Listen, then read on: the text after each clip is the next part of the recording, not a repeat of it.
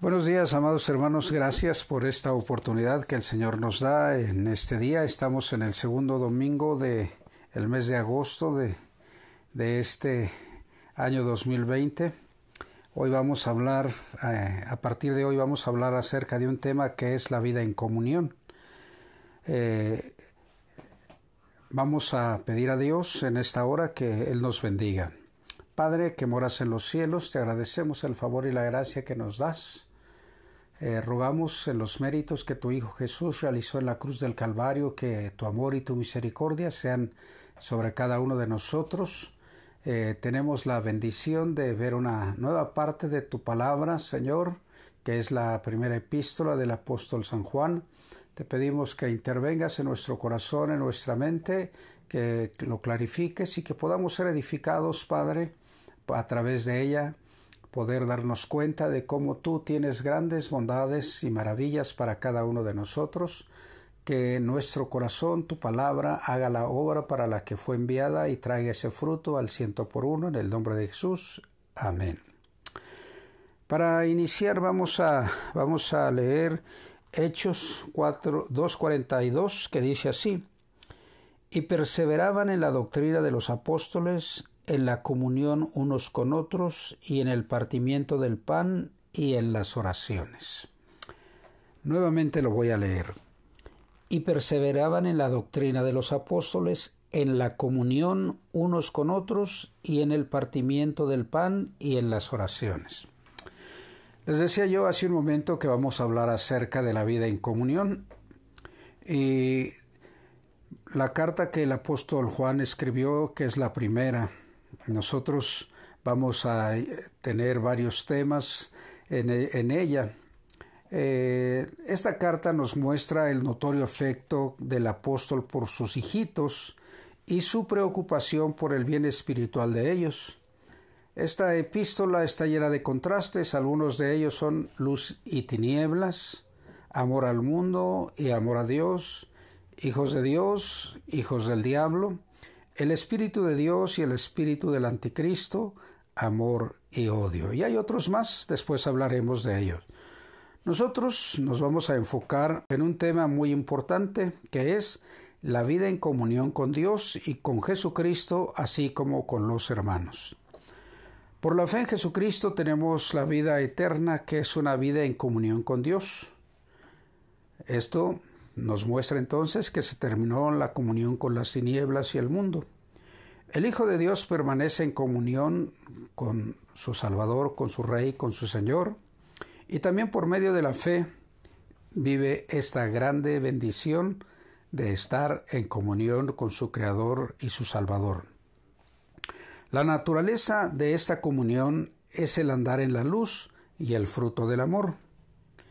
Nuestro, nuestra guía para este mensaje es la Biblia de Estudio Reiri y tenemos los siguientes temas para estos mensajes. El número uno es el objetivo de la epístola, que está en el capítulo 1, versículos 1 al 4. Condiciones para la comunión, capítulo 1, versículos 5 al 22. Conducta en la comunión, capítulo 2, versículos 3 al 27 el número 4, características de la comunión, eh, del capítulo 2, versículo 28 al capítulo 3, versículo 24. Precauciones en la comunión, capítulo 4, versículo 1 al 21. Consecuencias de la comunión, capítulo 5, 1 al 21. Hoy vamos a ver la parte 1 que es el objetivo de esta epístola, que es Primera de Juan, capítulo 1, versículos 1 al 4. Y voy a leer esta parte de la escritura que dice de la siguiente manera. lo que era desde el principio, lo que hemos oído, lo que hemos visto con nuestros ojos, lo que hemos contemplado y palparon nuestras manos tocante al verbo de vida porque la vida fue manifiesta y la hemos visto y testificamos y os anunciamos la vida eterna, la cual estaba con el Padre y se nos manifestó. Lo que hemos visto y oído, Eso os anunciamos, para que también vosotros tengáis comunión con nosotros, y nuestra comunión verdaderamente es con el Padre y con su Hijo Jesucristo. Estas cosas os escribimos para que vuestro gozo sea cumplido. Como miramos, el objetivo principal de la carta es orientar y fortalecer a los creyentes. Se enfoca en la ética y vida práctica. El apóstol escribe como pastor preocupado por las almas y quiere enseñarlas, amonestarlas y alentarlas a vivir una vida santa a través de la comunión. La palabra comunión es muy importante que nosotros eh, veamos qué, de dónde viene y qué significa.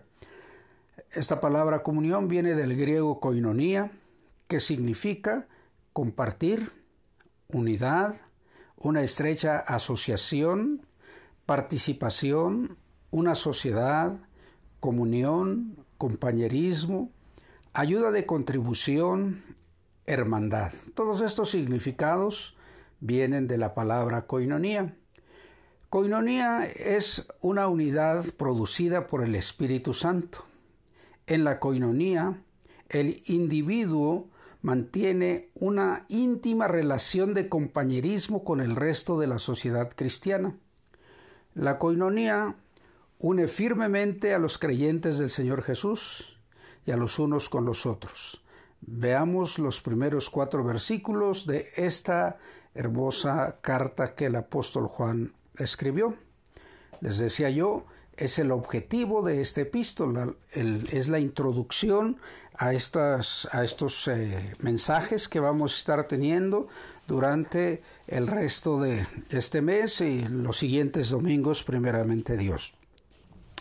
Hoy vamos a ver tres puntos. El punto número uno, que es un testimonio, que son los versículos 1 y 2 de esta primera carta, el capítulo 1. El punto número 2, el objetivo de su testimonio, que está en el versículo 3.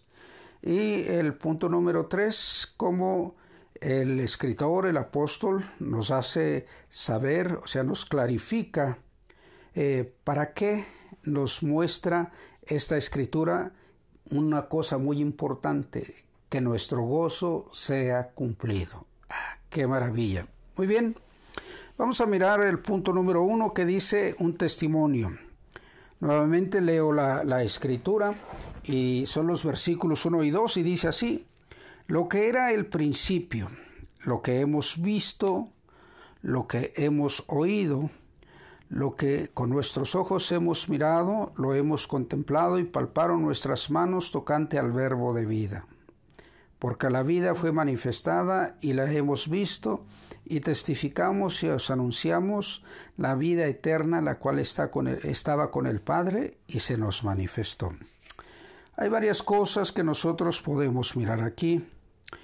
Primero que nada, eh, el apóstol Juan está recordando aquel eh, versículo 1 de eh, su Evangelio, cuando habla eh, algo muy maravilloso de que nosotros podemos mirar cómo Él nos menciona casi las mismas palabras que nosotros acabamos de leer y podemos darnos cuenta cuando habla acerca de las bendiciones de que él y los demás apóstoles tuvieron. ¿De qué? De oír, de mirar, de palpar. Pero sobre todo dice, en el principio era el verbo, y el verbo era con Dios, y el verbo era Dios. Nosotros eh, miramos aquí que dice que lo que era desde el principio, lo que hemos oído, lo que hemos visto con nuestros ojos, lo que hemos contemplado y palparon nuestras manos tocante al verbo de Dios. El apóstol Juan hace, está dando él un testimonio. Nosotros lo vimos, nosotros lo escuchamos, nosotros lo tocamos. Y recuerdo mucho cuando eh, este, aquel, aquel apóstol que eh, tiene una, un estigma muy, muy especial porque algunos lo tachan de incrédulo a Tomás cuando él él dijo aquellas palabras, si no lo veo y no toco, no veo esos agujeros y no toco esos agujeros, entonces pues no creo que haya aparecido. Y esta expresión, cuando dice el apóstol Juan que lo que vieron, lo que escucharon, lo que palparon, el Señor Jesús le dijo a, recuerdan ustedes que le dijo a Tomás, mira, mira mis manos, mete tu mano aquí. Estaba palpando, no solo él, Juan se recargaba en, el maestro, estaba él siempre cerca del Maestro y ahora Él está dando testimonio de esto, de cómo en el principio es que eh, era el verbo y el verbo era con Dios y el verbo era Dios. Y el apóstol Juan dice, nosotros lo vimos, nosotros lo oímos, nosotros lo tocamos. Y no solo él dice estas, estas palabras, el apóstol Pedro lo dice de una forma muy especial en su primera carta eh, y nosotros podemos darnos cuenta en ello en el capítulo 1 eh, y versículo 16 de su segunda carta, perdón, cuando él dice de la siguiente manera, porque no hemos dado a conocer el poder y la venida de nuestro Señor Jesucristo, siguiendo fábulas artificiosas, sino como habiendo visto con nuestros propios ojos su majestad. Ah, qué especial lo dice el apóstol Pedro. Él menciona aquí una palabra muy importante, su majestad. Con los ojos vieron la majestad de Dios. Con sus manos tocaron aquella obra majestuosa, el verbo hecho carne lo escucharon al verbo. Y nosotros podemos darnos cuenta que el apóstol está diciendo estas palabras para que sus oyentes, aquellos que recibieron esta carta en un principio, sus destinatarios, pudieran ellos darse cuenta de que no estaban hablando cosas así fuera, que no era una fábula, sino que era algo real, que ellos estaban, que ellos habían estado con el maestro, lo habían escuchado, lo habían, habían eh, palpado, habían sentido, yo creo, su, su toque de su mano, habían estado con él en muchas ocasiones, durante más de tres años estuvieron con él. ellos dos dan testimonio de cómo no era algo eh, de una fábula, no era algo fantasioso, sino era la presencia misma de Dios. Dios mismo estando ahí con ellos, ellos disfrutando de la presencia de Dios, ellos disfrutando de la gracia que Dios había enviado a este mundo por algo muy interesante, por algo que nosotros muchas ocasiones pensamos, ¿qué tanto me ama Dios? Fíjate cuánto nos ama Dios que envió a su único Hijo para que nosotros pudiésemos tener la oportunidad de conocer de su amor y de su misericordia. Ellos tuvieron el privilegio de estar cerca de Él, de tocarlo, de escucharlo. Pero nosotros recibimos su testimonio y nosotros creemos todo lo que está escrito porque para nuestra bendición ha sido escrito, lo menciona el apóstol Pablo, para que nosotros seamos edificados por él. Dice algo muy interesante el versículo 2, porque la vida fue manifestada, la hemos visto y testificamos y os anunciamos la vida eterna, la cual estaba con el Padre y se nos manifestó. Lo que mencionaba hace un momento, se manifestó el amor de Dios a través de enviar a su Hijo para que tú y yo pudiésemos disfrutar de su amor, de su gracia y de su misericordia. ¿Cuál es el objetivo de esta carta?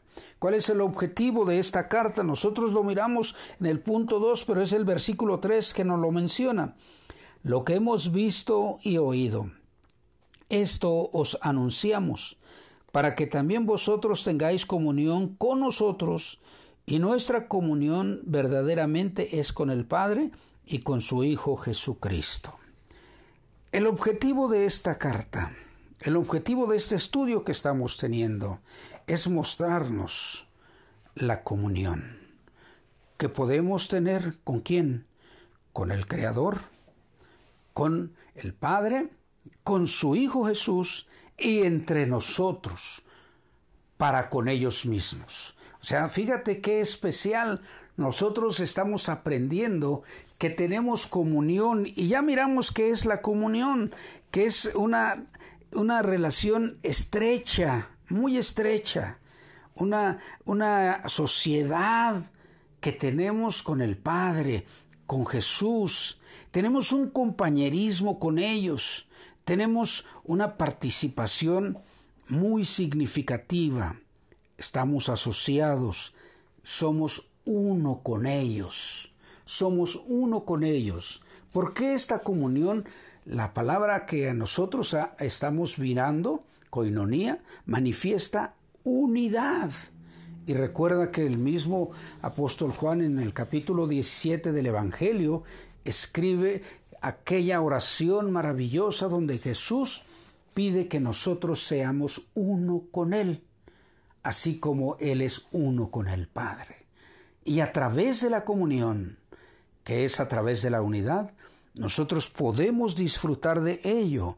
Nosotros podemos darnos cuenta que el objetivo entonces de esta de este estudio es que nos demos cuenta cómo el Señor quiere que seamos uno con él y que seamos uno entre nosotros. Que podamos nosotros disfrutar de esta bendición. ¿Por qué? Porque ya miramos que la coinonía une firmemente a los creyentes del Señor Jesús con Él y también a unos con otros. Entonces es, es importante que tú y yo aprendamos a vivir esta acción importante de estar siempre en unidad, que recordemos que estamos en unidad con Cristo, que Él vive en nosotros que, nuestra vida está escondida en Él, como el apóstol Pablo escribe, y que nosotros tenemos el acceso a la gracia de Dios por medio de su Hijo Jesús, tener comunión con Él. Es, es vivir aquello que, que, el apóstol Juan y el apóstol Pedro dijeron en el capítulo 4 de, de los, del libro de los Hechos, en el versículo 20, cuando dice, porque no podemos dejar de decir lo que hemos visto y oído. Fíjate qué comunión tan grande había entre ellos y Jesús. No podían dejar de decir lo que habían visto y oído. Tú y yo tenemos entonces este día la bendición de darnos cuenta de que Jesús nos hace uno con Él y nos hace uno entre nosotros. Ahora, ¿qué hemos visto? ¿Qué hemos oído? ¿Qué hemos tocado de Dios? Tú y yo hemos visto grandes maravillas. Tú y yo hemos oído grandes milagros que se han realizado. Y podemos darnos cuenta de cómo el amor y la gracia de Dios nos lleva adelante. Él nos da este testimonio. ¿Por qué? Porque Él quiere que nosotros podamos darnos cuenta de que hemos sido llamados a tener comunión con ellos. Fíjate con quién, con los discípulos y con el Padre y con Jesús. Esto es el objetivo de que estemos hablando de la comunión, de que seamos uno con el Padre, de que seamos uno con Jesús y uno entre nosotros. El apóstol Pedro, eh, perdón, el apóstol Pablo le dice a los hermanos de Corinto una expresión muy maravillosa con respecto a esto de la, de la comunión. Allí en Primera de Corintios 1 versículo 9 dice de la siguiente manera: Fiel es Dios, por el cual fuisteis llamados a la comunión con su Hijo Jesucristo nuestro Señor. Fíjate a qué hemos sido llamados. Hemos sido llamados a la comunión con nuestro Señor y Salvador Jesucristo. Y ya vimos que una de las acepciones de coinonía es unidad. O sea, hemos sido llamados a ser uno. Uno con Jesús. Hemos sido llamados a vivir esa unidad con Cristo Jesús. Nos lo muestra aquí Primera de Corintios 1.9. Entonces, tú y yo tenemos la bendición en este día de darnos cuenta de cómo el Señor quiere que siempre vivamos en esa unidad. El versículo 4 de esta, de esta introducción, de este primer capítulo, nos muestra cómo quiere Jesús que nosotros vivamos. Y el apóstol Juan nos hace mención de ello. Porque en el versículo 4 dice, estas cosas os escribimos para que vuestro gozo sea cumplido. Qué promesa tan maravillosa. ¿Por qué? Pues porque Él quiere que nosotros vivamos, oye esto, nuestro gozo sea cumplido. ¿Qué es lo que te produce gozo a ti? ¿Qué quieres? Fíjate qué expresión tan maravillosa nos da este versículo, que quiere el Señor que nuestro gozo sea cumplido. Y yo creo que tú recuerdas cómo en el capítulo 16 y versículo 24 el Señor Jesús dijo esta grande y maravillosa promesa. Hasta ahora nada habéis pedido en mi nombre. Hasta ahora no han pedido nada.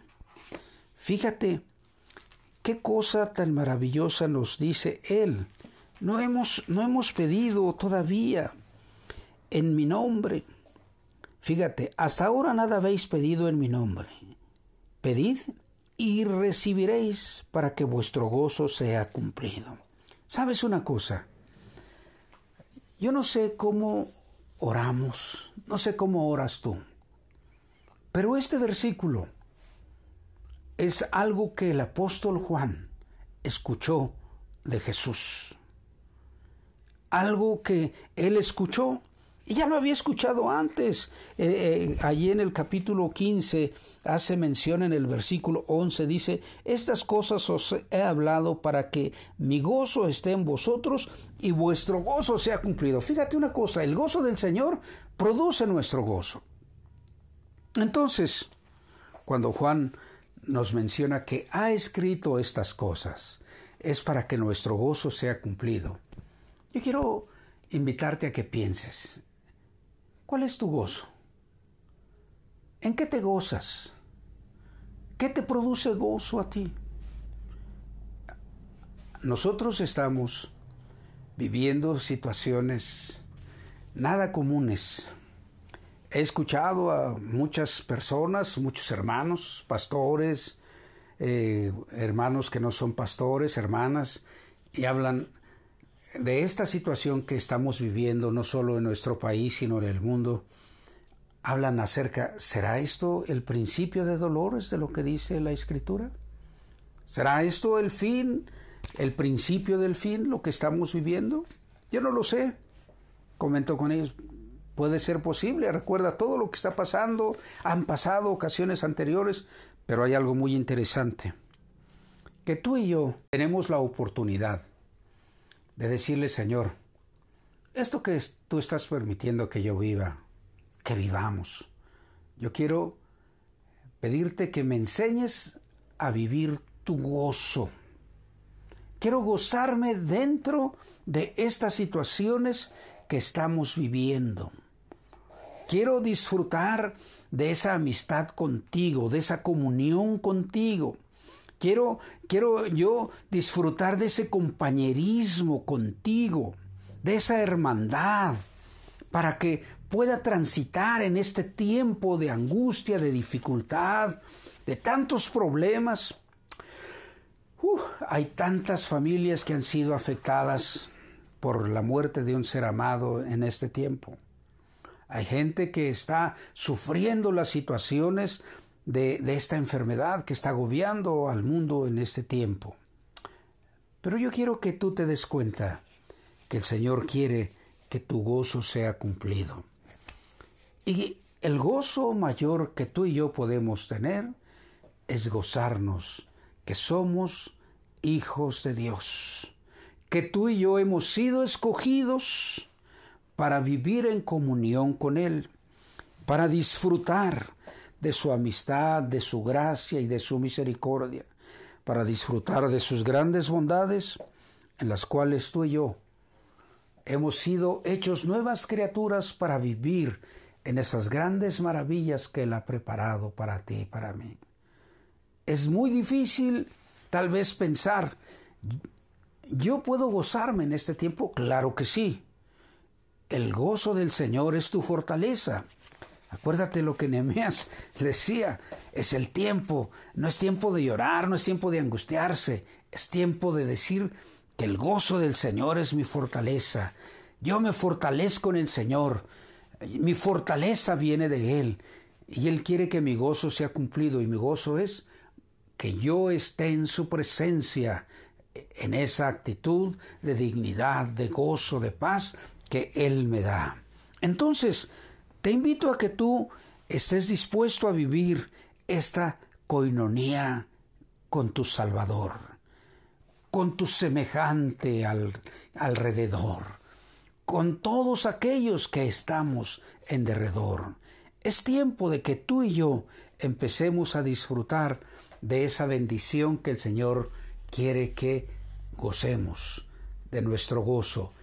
Y nuestro gozo es ser hijos de Dios, tener comunión con Él, vivir ese compañerismo con Él, disfrutar esa bendición maravillosa de compartir con Él todas y cada una de las cosas que nos permite vivir.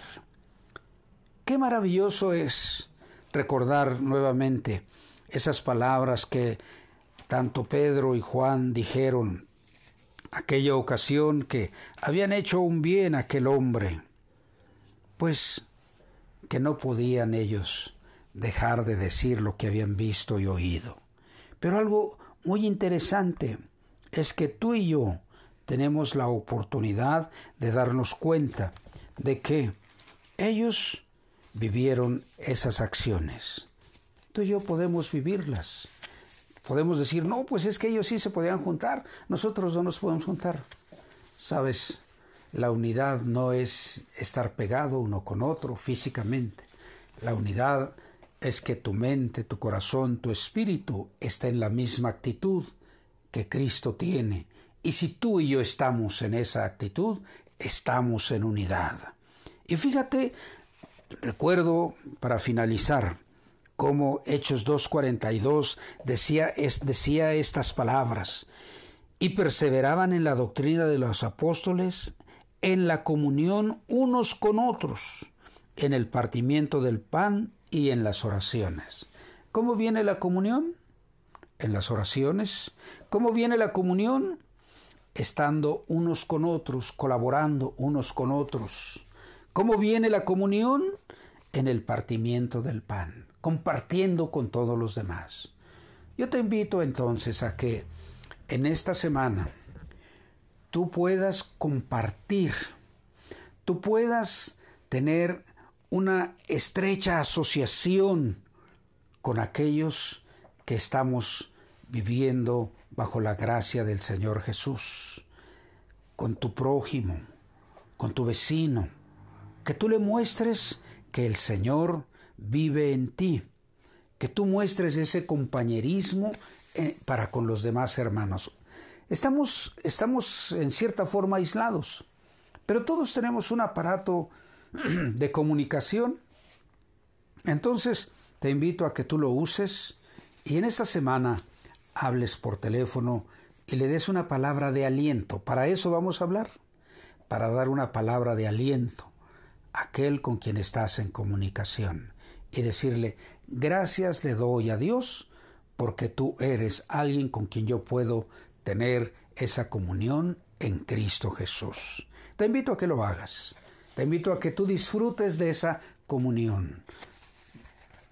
Este tiempo es la oportunidad para manifestar a distancia que tú estás viviendo lo que Cristo ha hecho también en los demás hermanos. Es la oportunidad de manifestar esa coinonía, es esa unidad, esa estrecha asociación, esa comunión, ese compañerismo estemos listos entonces para vivirlo en esta semana y de aquí en adelante. Bueno, para ti que escuches estas palabras y que no has hecho un arreglo con Jesús, te invito a que tú puedas decirle Jesús, yo quiero también que mi gozo sea cumplido, así como tú lo dices en tu palabra. Quiero, quiero tener ese gozo, quiero disfrutar de ese gozo, quiero vivir ese gozo. Te invito a que pongas todas las cosas en el Señor, te amistes con Él y le digas, discúlpame porque no te he invitado a morar a mi corazón. Pero hoy te invito, hoy quiero empezar a vivir esta comunión contigo y con aquellos que son también hombres y mujeres nacidos de nuevo porque te aceptaron como Salvador. Yo te acepto hoy, te entrego mi corazón y yo quiero que a partir de hoy me hagas vivir esa nueva vida en tu Hijo Jesucristo. Bueno, oremos al Señor Padre. Te damos gracias en esta hora porque tu amor y tu misericordia nos muestra que hemos sido llamados a ser uno contigo, que hemos sido llamados a ser uno entre nosotros y disfrutar oh Padre eterno, que tu gozo sea nuestro gozo y que podamos transitar, Señor, en medio de estas situaciones de conflicto, de angustia en este mundo, con ese gozo que solo tu presencia puede dar, con ese gozo, Señor, que transforma todas las condiciones, aunque haya dificultades y sean adversas las situaciones, Señor, tu gozo es lo que nos lleva adelante. Gracias Jesús por llevarnos a ser uno contigo.